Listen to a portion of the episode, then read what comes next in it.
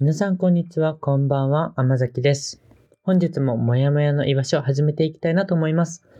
この番組は日常生活の中では見逃してしまうような小さなもやもやに目を向けることで、心の健康状態をチェックして、ハッピーに生きれる方法を模索していこうというテーマでお送りしております。皆様ほんと大変お待たせしました。もういつもお待たせしてるんであれなんですけどごめんなさい。なんか、春休みになったんですけど、平日よりなんか予定が決まってないので、だって、録画、録音する時間も、なんだろう、正確にちゃんとした確保できなくって、まあ、どんどん遅くなってしまうっていう、まあ、結構ね、あんま良くないんですけど、そんな感じで遅くなってるんです。ごめんなさい。でもまあ、ちょっと今回頑張って、あの、やったので、最後まで聞いてもらえると嬉しいです。今ね、ドクター X 見始めて、それ超ハマって、やばい。もうずっと見てる。今日一日中見てた。なんか見て、撮って、見て編集してみたいな感じで、一日かけてこれやりました。そんな感じです。で、今回の回は、あの前回とはちょっと違って、なんかいろいろなジャンルの話をざくばらんにしていこうかなと思ってます。いろいろお便りもらっていますので、まあそれをね、紹介していきたいです。皆様本当にいつもお便りありがとうございます。最後までぜひ聞いていってください。今回話すのは、まあ最初に嬉しかったことをちょっと共有して、その後、なんか朝の時間をうまく活用できない、昼まで寝ちゃうんです、みたいな、そんなお悩み。あと前回に引き続いてちょっと恋愛系のお悩みが一つです。最後に悩んでるのは一人だけじゃなくて、結構みんな悩んでる。で、自分の幸せをつかむのは自分しかいないっていうお話をしたいなと思っております。じゃあ最後まで聞いていってください。お願いします。ということで、一人目は嬉しかったことの報告でございます。ポッドキャストネーム、ペンダコさんからのお便りです。一応上京してるからディズニー行って友達にお土産とか買う人少ないと思うんだけど買ってきてくれたこと。色地のボールペンなんだけど部活でも学部的にもめっちゃ使うからありがたいし、とにかく買ってくれたん嬉しいし、おそろになったのも可愛いし、どんな気持ちで買ってくれたんだろうって想像することに、間違った。想像するとにやけるビッグラブ。とのことです。いや、これ、ほんと、幸せなオーラが、もうダダ漏れって感じで嬉しかったんだろうな、嬉しかったんだろうなっていうことがすごい伝わってくる文章で、ちょっと私も嬉しくというか、あ、いいなってなりました。ありがとうございます、お便り。えっと、僕は本当に全然お土産を買わない主義なんですよ。本当に。よくなんかお土産だよってお菓子とか配ったりとかする人いらっしゃるじゃないですか。でも本当に買わないんです。買わないけど、でも全然買わないわけじゃなくて、たまには買うんですよ。ちょっとすごい矛盾したこと言ってるんですけど、基本的に買わないんだけど、すごい、なんだろう、特別なことがあった時は買います。すごいお世話になっていた方から何かお土産をもらっていたりとか、逆に自分が会う機会がある前にちょっとお出かけしてると、これちょっとお土産なんですけど、って言って渡しますね。でもなんかあんまりすごい行ったからお土産を買おうとかじゃなくて、その、買う人がいたら買おうとか、この人のために買おうとかそういうことを考えて買っています。で、ペンダコさんのお友達がどういう気持ちで買ってく、買ったのかわからないんですけど、なんかすごい、なんだろう、オソロとか、あんま買う人、もともと少ないっていうか、東京にいてね、ディズニーのお土産をね、東京のトンコに配るってのもおかしな話ですから、でもわざわざ買ってきてくれたっていうのがすごい嬉しかったんだと思うんですけど、やっぱりそのわざわざ買うっていうことが、あの、嬉しいポイントですよね。私のためにわざわざ、え？考えてくれたの？みたいな。それが超嬉しいポイントだと思います。ペンダクさんのお友達がどんな気持ちで、あの、お土産を買ってくださったかはわからないんですけど、でも多分、すごい、あの、あなたに、ペンダコさんに渡そうと、いろいろ考えて買ってくれたんだと思います。僕は本当にちゃんと、なんだろう、この人にはこういうものが合うかなとか、いいかなとか、相手のことを思いながら買うので、まあ、というのも、まあ、相手がいないと買わないので、結果として相手のことを想像しながら買うことになっちゃうんですけど、はい。なので、すごい、なんだろう、たくさん考えて、たくさんかわかんないけど、まあ、考えてくれたってことが伝わるのが、また嬉しいポイントなのかなと思います。やっぱね、せっかくわざわざ私のために買ってくれたんですかっていう、その、それが一番嬉しいよね。いやー、でも、羨ましいな。僕にもお土産買ってきてください。待ってます。以上です。ペンダコさん、なんかありがとうございました。ちょっと僕の話が、と久しぶりにポッドキャストやるから、なまってるトークが、とか思ったりしたんですけど、まあいいでしょう。ということで、ありがとうございます。次の人行きたいと思います。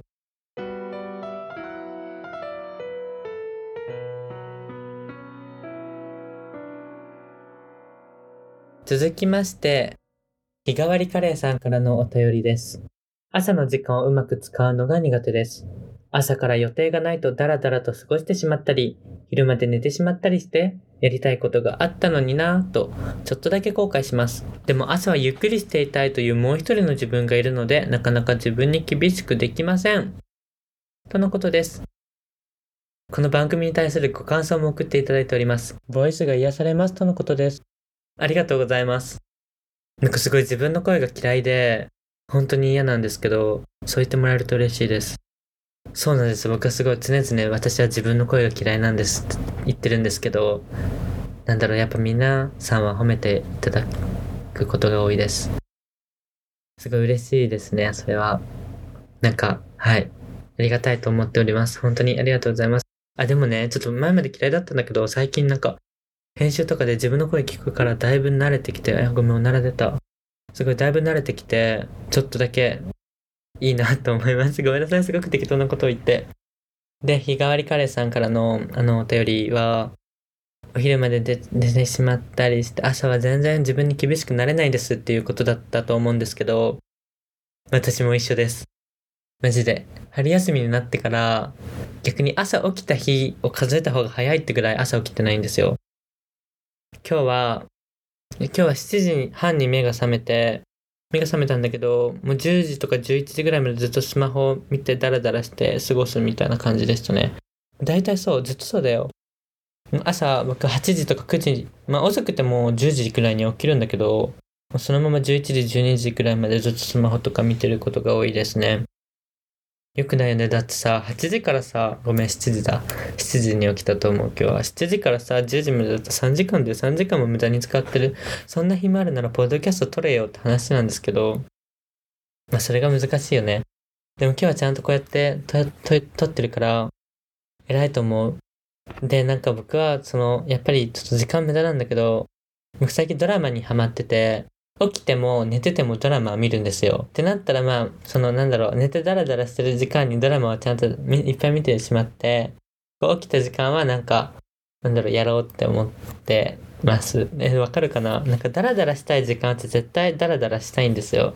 のだからそれは、その時間をちょっと無駄に TikTok を見て、あの、浪費してしまうと、あの、起きてすごい、なんだろう、生活、活動しなきゃいけない時間にやっぱドラマを見ようって思っちゃうから、あの、ダラダラしたい時間に、なんかどうせ見る映像か、音楽とか、そういったものを、あの、ぶち込んで、で、こうやって、あの、起きてる時にやることをやろうっていう風な感じに思ってますけど、こういう考え方をしてみてはどうでしょうか。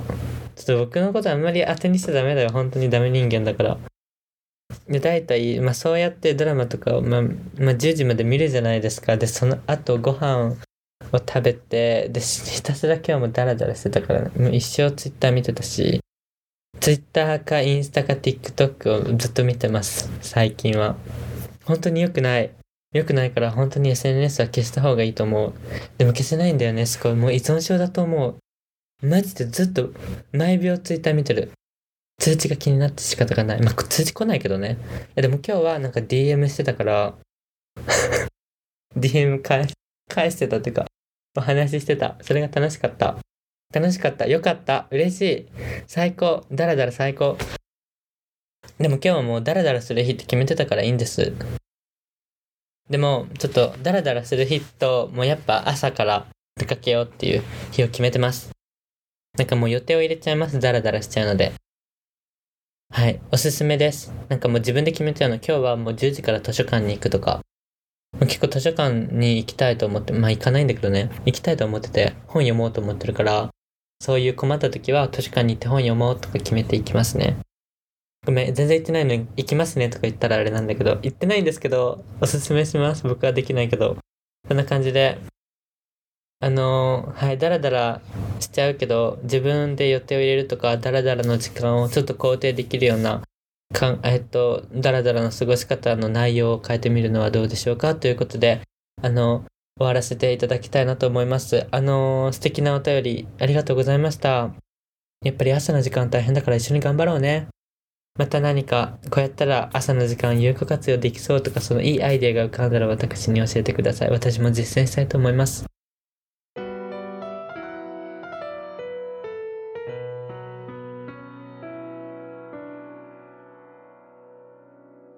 それでは続いてのお便りになります。ポッドキャストネーム一期生さんからです。一期生さんは前回、なんか、付き合ってる人とあんまりうまくいってないっていうお話をしてきてくれたんですね。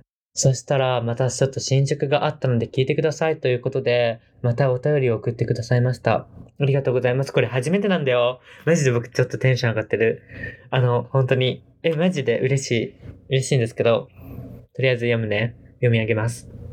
付き合ってる恋人から話したいことがあるって、別れよう確定演出言われて何って聞いてから今日で放置3日目。楽しいこといっぱいあってるのに、精神的にモヤモヤすぎる、とのことです。いや、これはちょっとね、しんどいですね。で、なんか話したいことがあるって言われて、もうちょっと別れよう確定演出って思うかどうかは別として、いや、お前が話したいことあるって言ったのに3日も無視するんかって思いません？いや、お前が話そうって言ったんだろ、みたいな。いや、何こっちから話を振らなきゃいけないの？みたいな感じで思いません？僕は思っちゃいます。やっぱ何って言われて、でもやっぱもう気になるなら、もう一回ちょっと追いラインしちゃいましょう。で、そっちが、そ、ごめん、よくないかも。これ、関係性を悪くするかも。そっちが話したいって言ったのになんで無視するの？みたいなことを言ったら、喧嘩になるかな？よくないかな？よくないかもしれない。ごめんなさい。どうしたらいいんですかねもやもやするよね。でもどうしようもできないよね、これ。もう3日も放置ってすごいひどいよ。悲しいと思う。いや、僕は悲しい。すごく悲しいです。多分、一期生さんもすごい悲しいってことだよね、これ。いや、耐えて。あなたは強いわ。耐えなさい。でもね、別れを確定演出かわからないよ。話したいことがあるわさ、別にさ、あの、なんかいろいろ他の話がしたいかもしれないじゃん。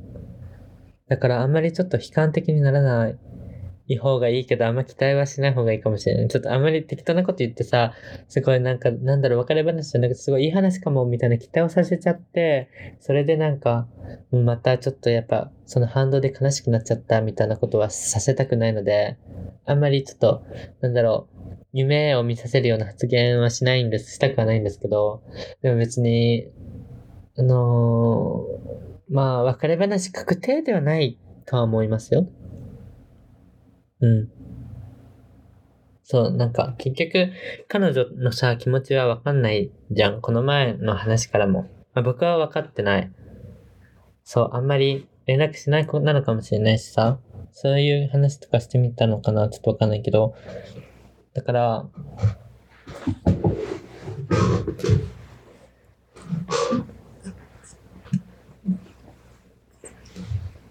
まあだからそんな、すっごいなんか、わもう確定で、あ別れ話なんだ、みたいな、もうガチショック死ぬみたいな感じのテンションよりか、なんか話したいことあるんだな。もしかしたら別れ話かもしれないし、もしかしたらいいことかもしれないみたいな、ちょっとなんだろう。特に何も詮索しないみたいな感じのテンションでいる方が気持ちが楽なんじゃないですかね。と思います。はい。あんまり、そう、思い詰めないでくださいね。はい。いや、もしね、もう、もう別れたら、僕がいっぱい愚痴聞いてあげるから、うん。また書いてください。すごい悲しかったねって。もうこれ僕別れる、あの前提で話しちゃってるけどごめんなさい。もうもし別れ話じゃなかったらまた教えてください。でも別れても別れなくても教えてください。はい。でもまあ、応援して、応援してますというか願ってます。あの、別れ話じゃありませんように。なんかもっと素敵な話でありますように。そんな感じです。あの、池瀬さん、あの、また、あの、続いて、というか、何、なんて言うんですか？やばい、くびれた。えっと、2回目のお便りありがとうございました。すごく嬉しかったです。僕は何もすることが、何もしてあげられることがなくてごめんなさい。本当に。僕にできるのはあなたのお話を聞くことだけですので、はい。そんな、あまりいい解決方法とかではないんですけど、なんか、ちょっと頭に入れてもらって、ちょっとでも気持ちが楽になったらいいんじゃないかなと思います。すごいでもなんか、こうやって報告してくるのが、すごくなんか、その付き合ってる方のことが好きなんだなっていうのが伝わってきて、その好きって気持ちはすごく大事だと思うので、大切にしてあげてください。ありがとうね。じゃあまた、また書いてね。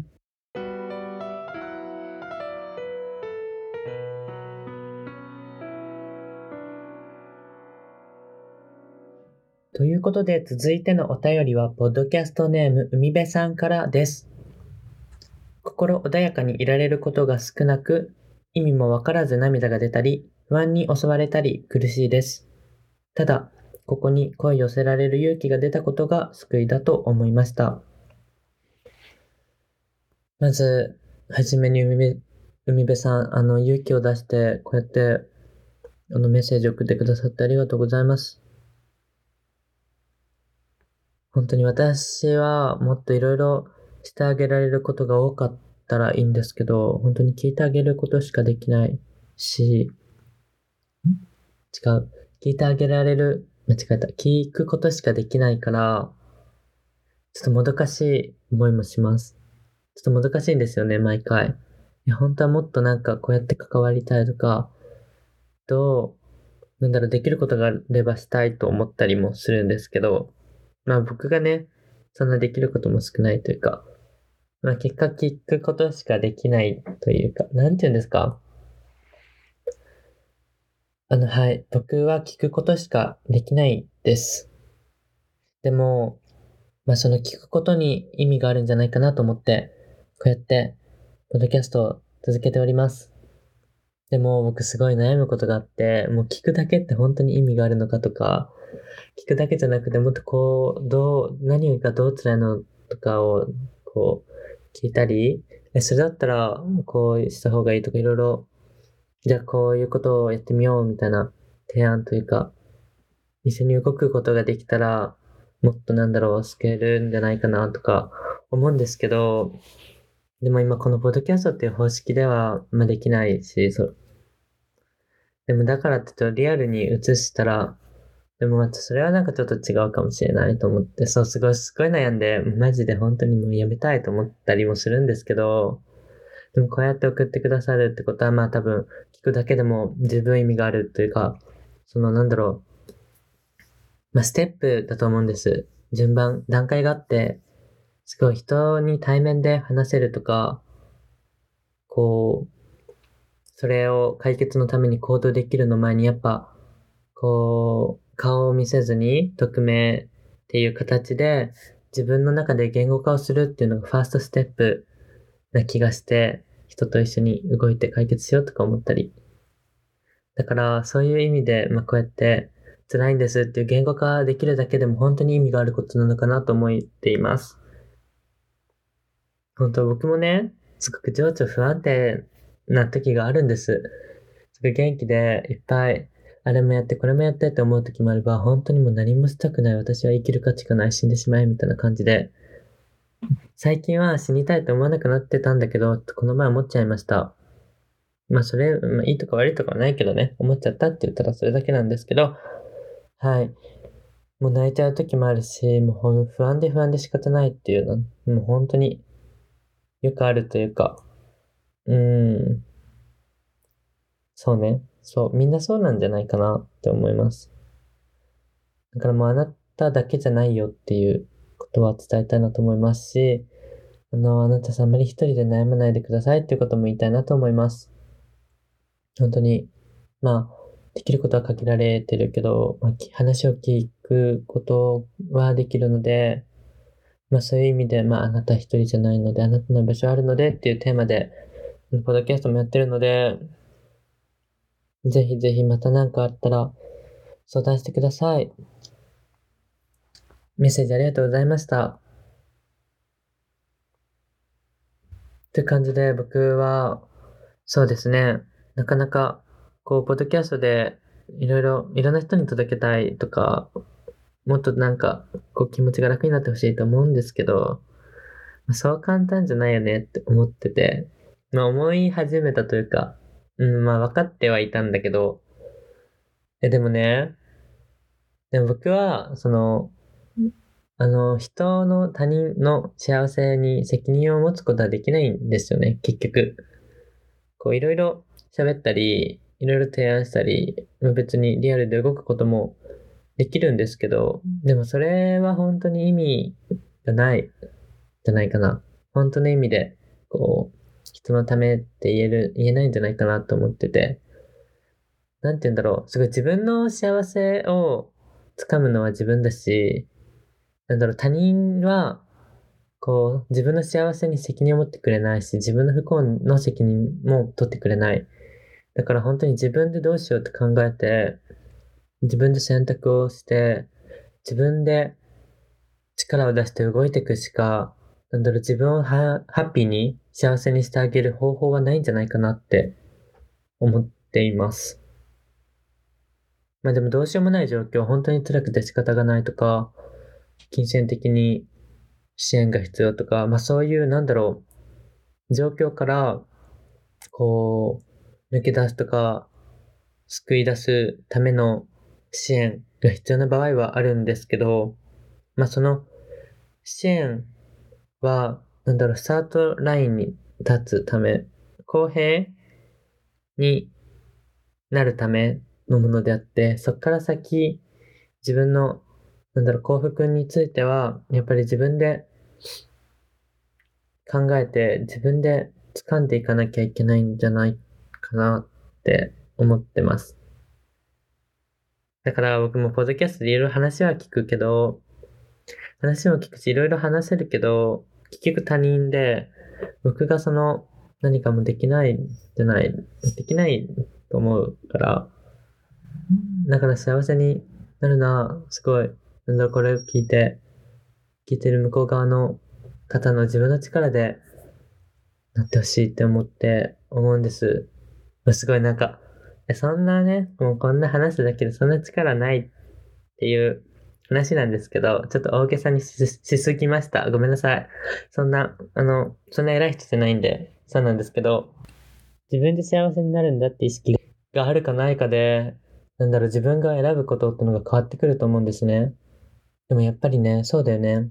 難しいけど、なんだろう、やっぱ自分のことを幸せにするのは自分だから、意味がわからなくて涙が出るとか、すごい漠然とした不安はあると思うんだけど、その不安の原因って何だろうって考えてみたらいいんじゃないかなって思います。難しいよね、でも。でもなんかその、なんだろう、不安とか小さなことから生まれると思うの。小さな、小さな小さな、なんだろう、積み重なりで大きな不安になったりとか、それは過去にあるかもしれないし、現在進行形で、こう、出会い続けてるかもしれない。それはわかんないけれど、なんだろう、絶対自分の中に不安を生む原因がいると思います。泣くこともすごくいいことで、泣いただけでまあストレスが解消するっていう効果もあるので、全然いっぱい泣いていいんだけど、で、不安は仕方ないから全然不安でいいんだけど、でもそうなった時に、え、なんで今泣いてるんだろうとか、なんで今不安なんだろうってちょっと考えてみたらいいんじゃないかなと思います。まあそれがね、本当このポッドキャストのテーマでもあります。結局、自分をハッピーにしようと思ったら、自分の好みとか自分がこうどうやったら幸せになるかを知ってなきゃいけないし、どうやったら嫌になるかを知ってなきゃいけないから、こう、自分と向き合っていくしかないんですよね。その辛さ、不安から解放されるには。だから、今すごい不安を言語化できたっていうのは本当素晴らしい大事な一歩だと思います。で、ちょっとその不安の先を、なんだろう、目指せたらいいんじゃないかな。一緒に考えれたらいいんじゃないかなと思って、こうやって喋っています。難しいよね。でも難しいの。僕も全然自分についてはわからないの。全然。本当に。本当にわかんない。なんでも、なんでこんな嫌なのとか、何がこんなしんどいの？みたいな。なるし、なるんだけど、なるんだけど、でも、でも、なんだろう。もっと知りたいと思うし、理解してあげたいと思うし、自分のことをね。でも楽しく生きたい。辛いのは嫌だって思うから、うん。そんな感じです。あとね、僕はあんまりその積極的に生きてないんですよね。なんだろう、生まれちゃったから生きてる。死ねるならいつ死んでもいいや、みたいなこと思ってて。仏教にね、面白い考え方があって、宿って言うんです。4つの苦しいことを。宿は小老病死なのね。小は生きること。老は老いること。老化すること。病は病気。死は死ぬこと。で、すごいこれ僕面白いなって思ってるのは、病気が苦しいのもわかるし、老いることがやろうかしたら嫌だ。死ぬのは怖い、嫌だっていうのはすごく理解できるんですけど、でもそこにね、生きることが入ってるっていうのが、すごく不思議だなと思って、人間生きてるだけで苦しいってことなのかなって僕は勝手に解釈していて、まあ、生きることって、なんだろ、生きたらいいことあるよ、楽しいことは幸せだよ、みたいな言葉、生きてることは素晴らしい。みたいな話というか考え方があって、まあそれを否定するわけでもない。それも全然正しいと思うんだけど、でもそれだけじゃない。生きるってことはやっぱしんどいし、苦しいし、本当に嫌になる。けど、でもなんか死ねないから生きてるんだって思って。いや、本当に良くない。良くないと思うんですけど、苦しい、苦しさを感じたときに、ああ、ちゃんと生きれてるんだって思うことにしています。もうこんな死にたくて仕方がない。もう、なんだろう、生きてても死んでても同じだし、もう、生きる価値とかないし、みたいな思うけど、でもなんか、うん、ああ、でもちゃんと苦しいんだ、生きてるんだって思って、そこで初めて自分の存在を意識するみたいなちょっとすごいダークな暗い病んでるみたいな話になっちゃったけど、でもそういう瞬間が私にはあります。だから、ちょっとすごい、なんだろう、自分語りみたいな。まあこれも大体ずっと自分語りみたいなもんなんだけど、海部さんもなんか、なんだろう、あなたすごいちゃんと上手に、上手にかわかんない。何？ちゃんとしっかりと生きてる証だと思います。すごい苦しいことがあるのは。すごい素敵なことだと思います。そう、僕ね、生きてることは苦しいと思うけど、すごく素敵だと思うの。で、みんな生きてていいと思うし、死なない方がいいなって思うんだけど。うん。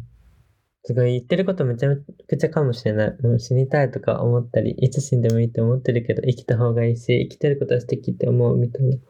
すごい矛盾なんだけど、矛盾なんです。矛盾です。はい。はい。でも矛盾でいいんです。矛盾しちゃうんだもん。無理だよ。矛盾の答えは出ない。その矛盾に向き合い続けることが大事だなって勝手に思ってて。だから、すごい、みべさんがこう、うん、こうやって悩んでることも素敵だなと思うので、いっぱい悩め。いっぱい悩めってどうなんだろう。ちょっとお悩み相談系としてもっと悩めみたいな言っていいのかなわかんないけど。でもそれで、そのままでいいと思います。はい。でもちょっとだけね、なんで苦しいんだろうとか、言語化してみたらいいと思います。ぜひね、この、なんだろう、お便りフォームを、Google フォームをその言語化の練習に使ってみてください。すごいいろいろな文章を、すごいいろいろ頑張って読みこ、読み取ろうと思ってますので、なんだろう、言語化難しいと思うんですけど、チャレンジしてみてください。今回本当にありがとう書いてくれて、ちょっと重たい話になっちゃったかもしれないんだけど、でも、でもいいの。ちょっとね、これにね、刺さる人がいてくれたら嬉しいなと思っています。私もまだすごく未熟な人間なので、こう、もうちょっと成長できるように 頑張りたいと思ってるけど、難しいね。難しい。頑張ろうよ。いや、でも頑張る、頑張ろうって言葉あんま好きじゃないけど。頑張ろうも好きじゃないけど、頑張らなくていいいいいいけど、無理しなくてもいいんだけど、でもなんだろう。そういう、ちょっとモチベーション？向上心だけは捨てずに、もっと幸せになれるみたいなことを思いながら、素敵になりたいなと思いながら、過ごしていけたらいいなって感じです。ちょっともう収集つかなくなっちゃったんで、ここら辺で終わりたいと思います。本当ありがとうございました。また何かあれば書いてください。